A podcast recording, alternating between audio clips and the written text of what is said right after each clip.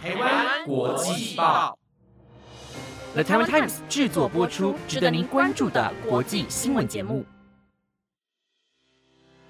欢迎收听台湾国际报，我是嘉苑，马上带你关心今天，也就是三月二十四号的国际新闻重点。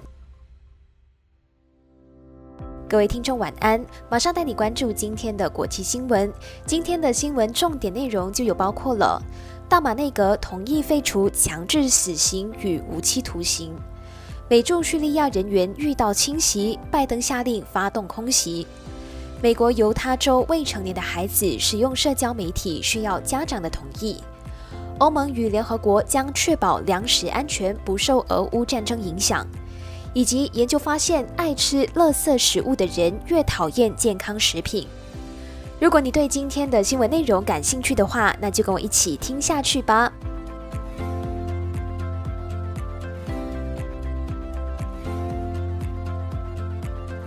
好啦，那首先第一则消息呢，就是要跟大家谈谈关于马来西亚废除强制死刑的最新近况。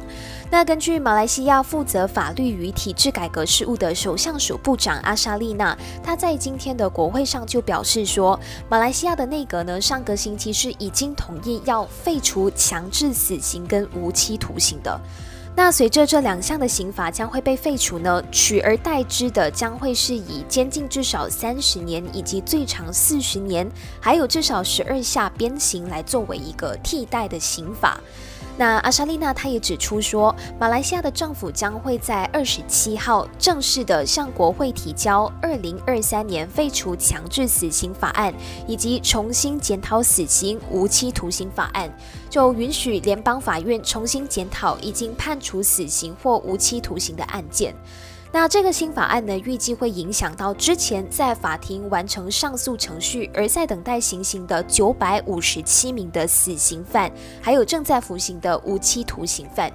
但是呢，阿莎丽娜她也强调说，这个新政策是更改刑罚，而不是完全废除死刑哦。这个法案呢，它会赋予法官判决时有更大的一个裁量权。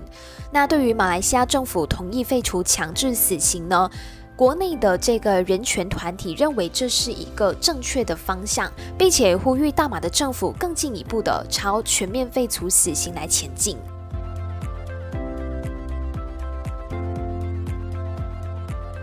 接着带你关心今天美国驻叙利亚人员遭到侵袭的一个案件。那根据五角大厦表示，美国驻叙利亚人员呢今天在一个基地遭到无人机的侵袭，然后导致美国的承包商是有一死一伤，另外呢还有五名的美军是受伤的。针对这起事件呢，美国方面是把肇事的责任归咎于跟伊朗政府为伍的组织，并且呢，在今天的晚间哦，就展开了报复空袭。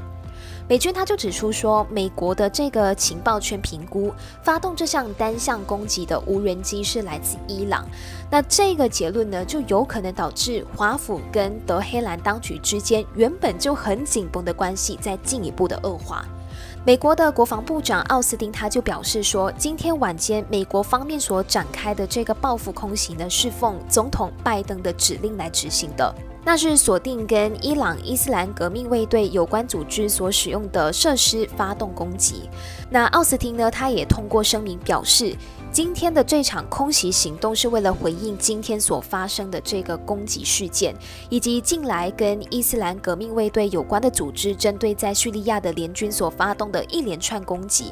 没有任何组织能袭击美军而不受惩罚，他是这么的警告跟强调的。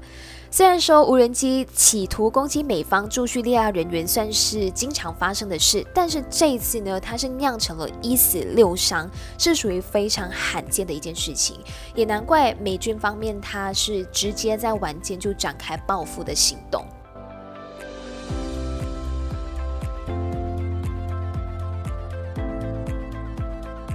接下来呢，就要带你关注有关系到社交媒体相关的消息了。那就在今天呢，犹他州呢就成为美国第一个要求社群媒体对十八岁以下的儿童使用账号必须先获得父母同意的州。那这个呢，就给一些社交平台，像是 Instagram 还有 TikTok 等等，带来验证用户年龄的一个负担。那到底是怎么一回事呢？根据法新社的报道。这个立法呢，将在明年的三月生效。那为什么会有这样的一个立法呢？是因为说最近我们可以看到说青少年是日益沉迷在社群媒体当中。那政府呢就有这层的考量，再加上最近一直在呃这些社交媒体上面看到像是网络霸凌啊，然后剥削和儿童个人资料收集所构成的一个安全风险。所以呢，经过重重的考量呢，犹他州的政府才决定说，哦，如果你是未成年的儿童，你之后呢使用社群媒体就必须要先获得父母的同意才能够注册你的这个账号。但是呢，这样子的一个法案呢，它就引发科技公司和公民自由团体提出警告，认为呢这很有可能会限制遭主流边缘化的青少年获得线上资源的机会，以及对言论自由产生深远的影响。那由他州的州长科克斯呢，今天在一场仪式签署了两份相关的法案。那他也在那个 Twitter 上面发文表示说，他们不愿意再让这个社群媒体的公司继续伤害年轻人的心理健康。有鉴于此呢，他们才会推出这样子的一个法案。然后呢，这项法案呢还要求社群媒体公司允许未成年人的账号对他们的父母完全开放，并且新增预设的宵禁。功能封锁未成年人跨页使用账号，也就是说，这个法案呢，它对未成年人使用社群媒体是大大的增加了非常非常多的一个限制。那另外呢，如果社群媒体公司针对十八岁以下的用户使用上瘾演算法的话，依照这个最新的法案呢，将会被处以罚款。然后父母呢，也更容易以财务啊、生理或情感受伤害为由，对社群媒体的公司提告。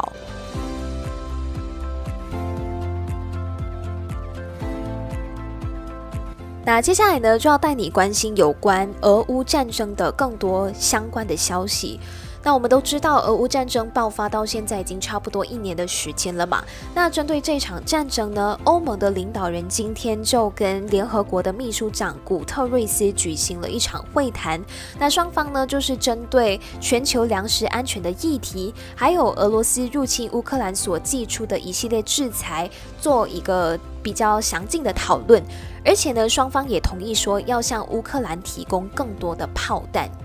那根据德国总理肖兹，他就表示说，欧盟呢希望能够确保这场可怕的俄乌战争不会导致全世界的粮食不安全。同时间呢，他还说，他们需要确保这个谷物的出口能够继续下去，比如说来自乌克兰的谷物。这样子呢，就是为了要确保全球的这个粮食的供应不会中断。那乌克兰的总统呢，泽伦斯基他就透过的视讯加入了这场会议。乌克兰的总统呢，他是恳请欧洲加快供应武器，并且增加供量，包括像是远程的飞弹和现代化的飞机，也要求对俄罗斯实施额外的制裁，否则呢，这场俄乌战争呢会有拖延下去的风险。那针对这一件事情呢，各国的外长在二十号呢是商定达成了一项计划，也就是要在明明年向乌克兰提供一百万枚的炮弹。那欧洲的领导人呢，他们就会背书这项计划，也就是为乌克兰在背后进行撑腰这样子。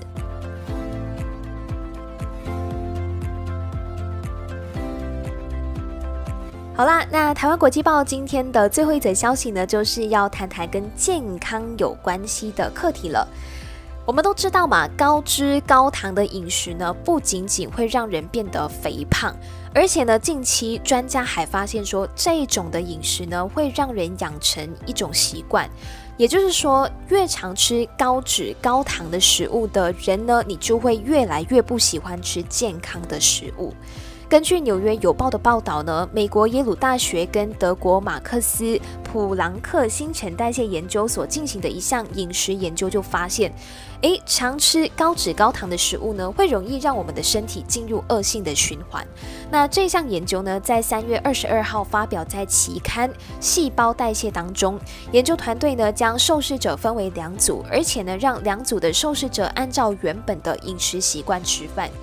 那这个研究团队呢，他们是进行了长达八个星期的研究，在这个八个星期期间呢，受试者除了按自己原本的饮食习惯用餐之外呢，还会收到研究团队他们所提供的优格，就是 yogurt。那一组受试者吃的是高脂高糖的优格，另外一组受试者呢吃的则是比较低脂低糖的优格。那八个星期之后呢，专家就分别提供了两组受试者不同糖分跟脂肪含量的布丁跟苹果汁。那邀请这些受试者针对这份点心的脂肪含量啊、呃奶油味啊、甜味、想吃的程度以及满意度评分。那根据这项研究就发现说，诶，习惯吃高脂高糖优格的受试者呢，不像参与研究前那么喜欢吃健康的食物了。不仅是这样哦，专家还请受试者接受核磁共振扫描，想要了解他们饮用奶昔时的大脑活动。那饮用高脂高糖奶昔的受试者脑部的活动增加，但是另外一组呢就没有变化。那对此呢，研究资深作者达纳他就表示，如果你每天早上吃一个司康，光是这样子的一个小小动作，就会改变大脑的多巴胺学习回路。那达纳他也指出说，高脂高糖食物的影响跟成瘾的药物是相当的。这项研究呢，它就确确实实的证实说，会造成肥胖的不只是遗传跟环境的因素，还有可能是习惯性的因素，就是你经常吃高脂高糖的食物，久而久之，它就会影响你的大脑，会让你的大脑习惯性的，哎，我就是想要吃这类的食物。反而呢，当你看到再看到那些比较健康的食品的时候，你就会不那么想吃。